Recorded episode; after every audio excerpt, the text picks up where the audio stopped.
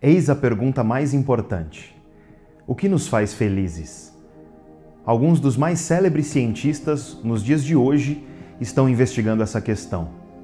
E quais são as respostas? O que a ciência tem para nos dizer a respeito da felicidade humana?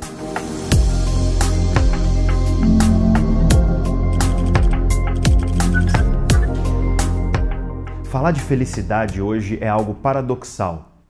Por um lado, a felicidade é estudada de maneira séria e racional desde o princípio da filosofia.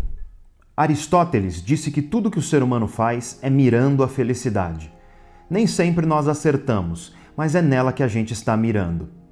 Por outro lado, e daí vem o paradoxo, existe uma enorme banalização do termo.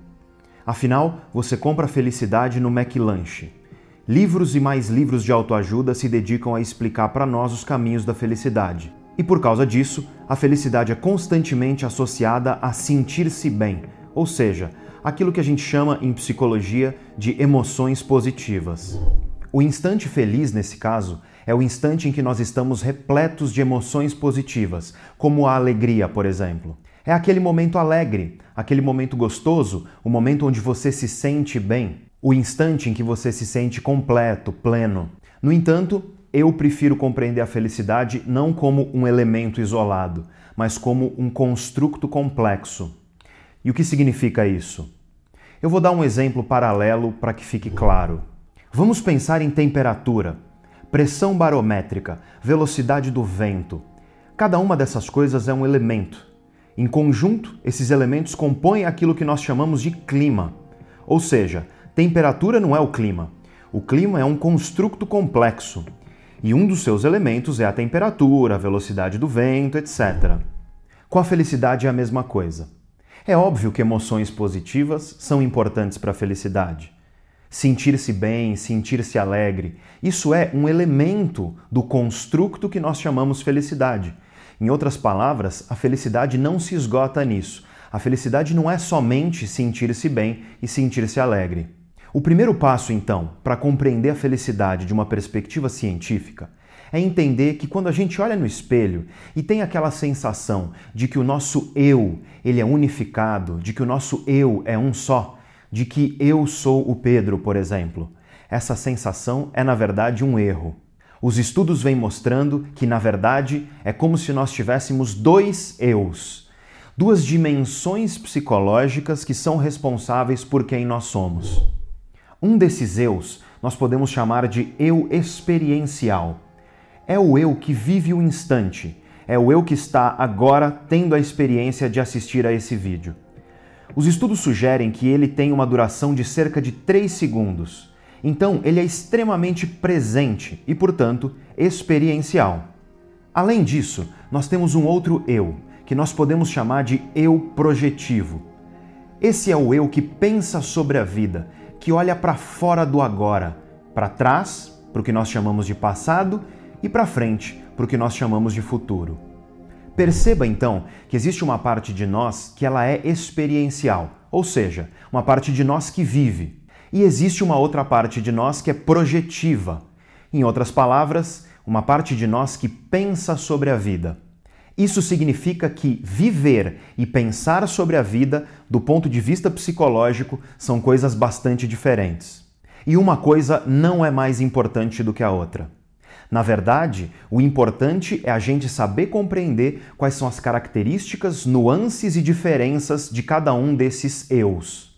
Afinal, se eles são diferentes, isso significa que aquilo que faz o eu experiencial feliz não vai necessariamente fazer o eu projetivo feliz. E de fato, nós sabemos hoje que as condições de felicidade do eu que pensa sobre a vida, que nós chamamos aqui de eu projetivo, elas são diferentes das condições de felicidade do eu que vive, que nós chamamos aqui de eu experiencial. E afinal, o que faz cada um desses nossos diferentes eus feliz? O eu projetivo o eu que pensa sobre a vida, como nós vimos, ele está olhando para fora do agora. Isso significa que ele vive de histórias. Afinal de contas, olhar para o passado nada mais é do que contar uma história daquilo que já foi, e olhar para o futuro é contar uma história daquilo que nós acreditamos que virá a ser. E o que faz essas histórias felizes são objetivos e conquistas. É olhar para o passado e enxergar conquistas de valor, e olhar para o futuro e enxergar objetivos de valor. Tem muita gente que diz que dinheiro não traz felicidade. Tem muita gente que diz que conquistas profissionais não trazem felicidade. E isso está errado, porque para muita gente, o dinheiro e as conquistas profissionais são grandes objetivos de valor na vida. Aliás, para muita gente, o dinheiro, as conquistas materiais e as conquistas profissionais são conquistas das quais você se orgulha quando você olha para o seu passado. No caso do dinheiro em específico, os estudos vêm mostrando que quanto mais a gente usa o nosso dinheiro para comprar experiências em vez de coisas, mais felicidade ele tende a nos trazer. Afinal de contas, o eu projetivo, ele vive de histórias, e experiências nada mais são do que histórias. É por isso que os estudos mostram reiteradamente que uma das melhores formas de gastar o dinheiro é com viagens, porque as viagens são um bom exemplo de uma experiência, de uma história que futuramente nós vamos contar a respeito da nossa vida. Nesse sentido, conquistas profissionais, conquistas financeiras e conquistas materiais podem sim trazer felicidade, mas para um pedaço de nós, que é esse eu que pensa sobre a vida, esse eu projetivo. Existe um outro elemento que também é muito importante para a felicidade do eu projetivo, e nós chamamos ele na psicologia de significado. Uma vida com significado é uma vida onde você sente que pertence a algo maior e mais importante do que você. Muita gente encontra isso na religião, ou na espiritualidade, ou na família. Outros vão encontrar isso no trabalho, Pessoas que praticam atividades filantrópicas ou algum tipo de ativismo social frequentemente encontram nessas atividades grande fonte de significado. Perceba então que a nossa sociedade ela é perita em prometer felicidade para o nosso eu projetivo. Afinal, desde que nós nascemos, nós somos bombardeados de possíveis coisas a conquistar. Entrar na escola, tirar nota boa, passar no vestibular, entrar na faculdade, conseguir um estágio, conseguir ser efetivado no emprego, encontrar um grande amor, casar, ter filhos, conseguir sucesso profissional, o sonho da casa própria, ver seus filhos se desenvolverem na vida. Esses e outros objetivos são colocados na nossa frente desde o momento em que a gente entrou no mundo.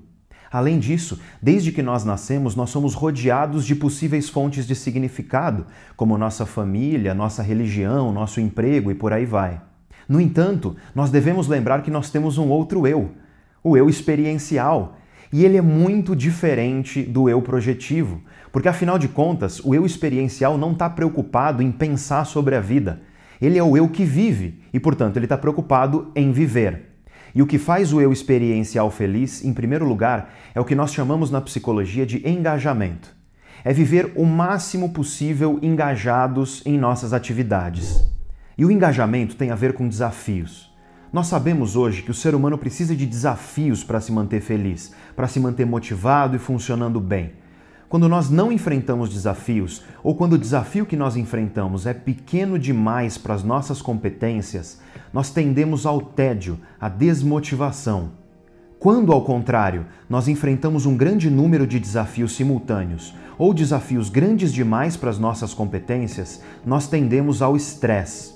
O engajamento é o estado psicológico que ocorre quando nós encontramos um equilíbrio entre os desafios que nós enfrentamos e as nossas competências. Quando nós encontramos um desafio em linha com as nossas competências, a gente enfrenta esse desafio de forma engajada. Isso pode, inclusive, nos levar a um estado psicológico conhecido como flow, traduzido para o português como fluxo ou então fluir. Quando nós estamos em flow, nós perdemos a consciência de nós mesmos, perdemos a noção do tempo, mergulhamos na atividade que estamos realizando, nos tornamos hipermotivados e nós só percebemos tudo isso depois que o flow passa. Você olha para trás e pensa: nossa, eu estava extremamente engajado. Isso ocorre porque o eu experiencial, ele vive. Não cabe a ele pensar sobre a vida nem pensar sobre o flow.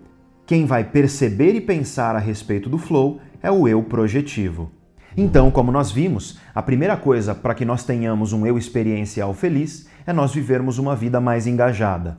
E uma segunda coisa, que é inclusive importante para que a gente consiga atingir o engajamento, parece fácil, mas é uma das coisas mais difíceis de a gente conseguir. É aproveitar e saborear o que está acontecendo enquanto está acontecendo. É estar aqui com a cabeça aqui. É enfrentar os desafios com a cabeça nos desafios. E aí nós temos um problema enorme. Esse problema é escancarado quando nós olhamos um estudo da Universidade de Harvard, publicado em 2010 na revista Science, que é uma das mais importantes revistas científicas do mundo. Os pesquisadores instalaram um aplicativo nos celulares de milhares de pessoas no mundo inteiro. Esse aplicativo enviava mensagens em horários aleatórios para as pessoas, perguntando três coisas. Primeiro, como você está se sentindo neste exato momento? E a pessoa respondia numa escala quantitativa. Em seguida, perguntava o que você está fazendo neste momento. E logo depois, você está pensando em algo fora daquilo que você está fazendo? E quais foram os resultados? 46,9% das respostas eram de pessoas que estavam fazendo uma coisa enquanto pensavam em outra. Ou seja, quase metade do tempo as pessoas estão aqui, mas com a cabeça em outro lugar. E quando as pessoas estão aqui, mas com a cabeça em outro lugar, e os pesquisadores chamaram isso de a mente vagando. Quando as pessoas estão com a mente vagando, elas tendem a estar infelizes em relação ao momento que elas estão vivendo. O nome do artigo, em inglês, é A Wandering Mind is an Unhappy Mind, que traduzido livremente significa uma mente que vagueia é uma mente infeliz.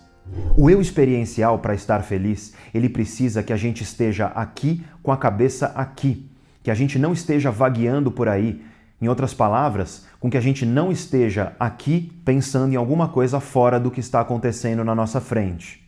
Mas, como nós vimos, cerca de metade do tempo é exatamente isso que as pessoas estão fazendo. Nós temos ainda um agravante para essa situação.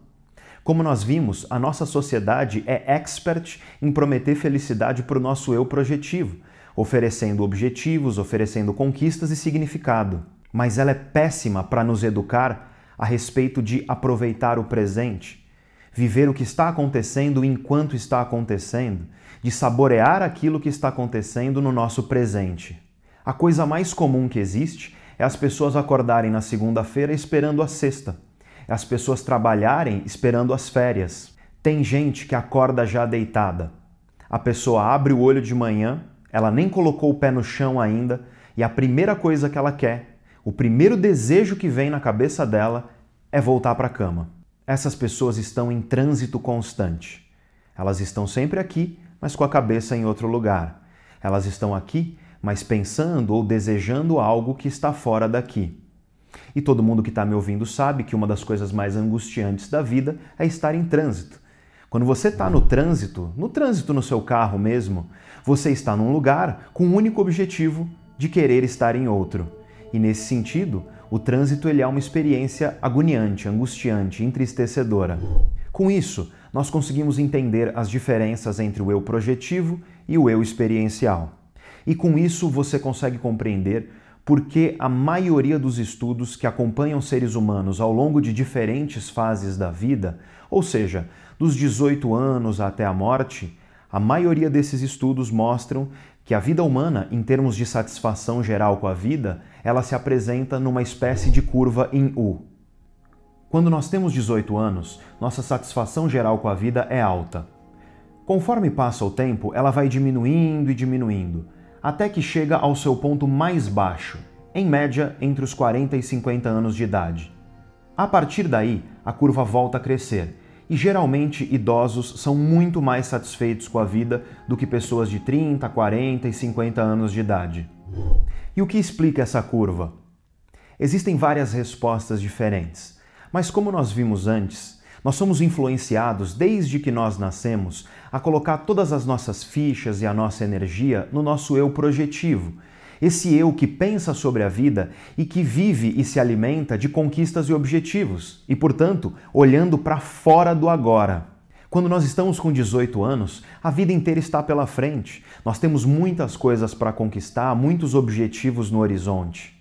Conforme o tempo passa, nós vamos aos poucos conquistando cada um desses objetivos. Construímos uma carreira, construímos uma família, temos filhos e vemos nossos filhos crescerem e por aí vai. E mesmo em estratos sociais e econômicos diferentes da sociedade, isso também é verdade. Afinal de contas, uma pessoa que é pobre, apesar dela ter objetivos e conquistas diferentes daqueles que uma pessoa rica vai ter, ainda assim, desde que essa pessoa nasce, ela é carregada de possíveis objetivos e conquistas para a vida. Não é à toa que os estudos tendem a mostrar que não existe grande diferença dessa curva em U de pessoas pobres para pessoas ricas, por exemplo. E lá pelos 40 e 50 anos de idade, a gente já conquistou todos esses objetivos e conquistas que planejávamos desde que éramos jovens. Nós olhamos para frente e nós enxergamos basicamente mais do mesmo. Não tem muita novidade e nesse momento nós chegamos no ponto mais baixo da curva de satisfação geral com a vida. E com isso nós entramos numa espécie de crise, que é popularmente conhecida como a crise da meia-idade, e que deriva do fato de que, conforme o tempo passa, conforme nós vamos conquistando os objetivos almejados e olhamos para frente e não temos mais grandes novos objetivos, nossa satisfação com a vida progressivamente diminui. Mas por que essa curva começa a subir novamente depois que ela atinge esse ponto mais baixo? Afinal de contas, é uma curva em U. Porque as pessoas começam a aproveitar aquilo que elas têm, aquilo que elas já conquistaram, aquilo que elas estão vivendo no momento em que elas estão vivendo. Ou seja, as pessoas começam a viver mais o presente, viver mais o instante, a saborear mais as coisas que estão acontecendo enquanto elas estão lá. É como se elas descobrissem finalmente o eu experiencial e passassem a valorizá-lo. Existe apenas uma variável que faz feliz tanto o eu experiencial quanto o eu projetivo. Essa, aliás, é a variável mais importante para a felicidade humana. Não existe qualquer outro elemento mais importante do que isso para que nós sejamos felizes. A qualidade das nossas relações. A qualidade das relações sociais é a principal variável para a felicidade humana. Invariavelmente, pessoas felizes são aquelas que possuem relações de qualidade, que se rodeiam de pessoas queridas e amadas. Um dos maiores catalisadores de tristeza é a solidão. Agora você já sabe um pouco do que as ciências cognitivas nos dizem a respeito do que faz o ser humano feliz. Mas nada disso é muita novidade. Afinal de contas, uma série de perspectivas do pensamento oriental, tais como os védicos e os budistas, já tinham afirmado coisas parecidas. E mesmo na filosofia ocidental, na perspectiva de Aristóteles, por exemplo, ou de Spinoza, nós também já tínhamos ideias parecidas. A diferença é que hoje nós conseguimos, através do método científico, confirmar de fato essas ideias. A felicidade, então, é um equilíbrio é importante sim você olhar para o futuro e enxergar objetivos, você olhar para o passado e enxergar conquistas, e você olhar para a vida de maneira geral e enxergar significado. Por outro lado, também é importante estar aqui com a cabeça aqui, ou seja, saborear o presente enquanto ele está acontecendo, enfrentando desafios que estejam em linha com as nossas competências para que a gente consiga atingir o estado de engajamento. E na base de tudo isso, nós devemos semear relações de qualidade com as pessoas que nós amamos, sempre cultivando da forma mais valiosa possível esse que é o bem mais precioso que existe para a nossa felicidade. E a metáfora que eu costumo utilizar para resumir essa história toda é dizer para você não viver a sua vida como uma viagem. Na viagem, nós estamos o tempo inteiro esperando o destino chegar. Nós compramos a passagem, esperamos a data, Fazemos o check-in, vamos para o aeroporto, despachamos a bagagem, esperamos o avião, ele chega, a gente entra no avião, ele decola, voa, pousa. Você desce do avião, pega sua bagagem, entra no táxi e só então o destino chegou. Esse tempo todo, a coisa que a gente mais queria é que aquilo tudo acabasse logo para que o destino chegasse. E tem gente que vive a vida desse jeito. O sujeito é adolescente e ele não quer mais ser adolescente, ele quer ser adulto. E aí ele é adulto, entra na faculdade, ele não quer mais faculdade, ele quer o emprego. E aí ele consegue o emprego e ele não quer mais o emprego, ele quer ser promovido.